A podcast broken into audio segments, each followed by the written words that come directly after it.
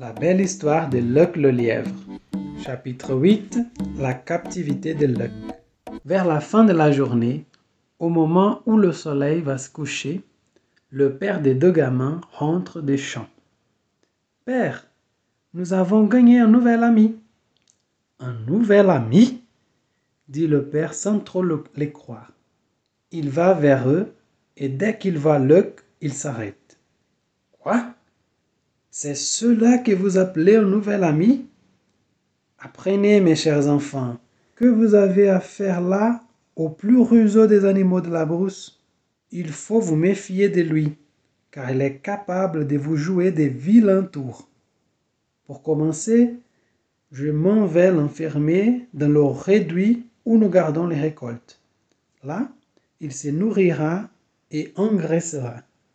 Après quoi, nous reparlerons de lui.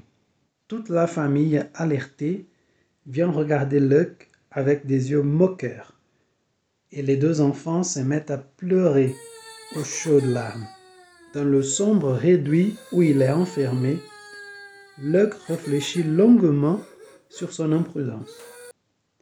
Les paroles de Diagor l'araignée lui reviennent à la mémoire. Le voilà prisonnier de l'homme, qui va peut-être le rôtir et le manger. Luc passe toute la journée sans fermer l'œil.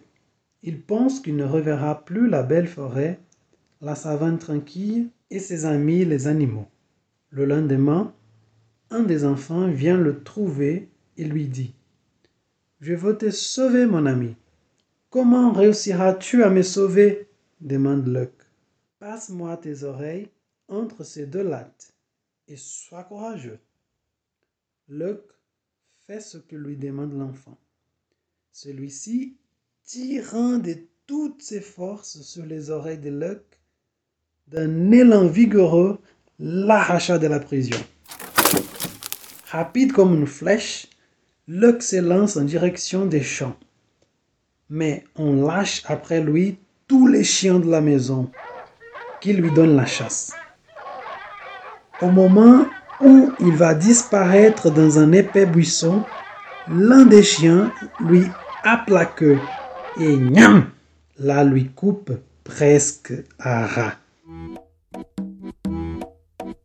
Salut. A bientôt. Bonne soirée. Et oui. Ciao À la prochaine.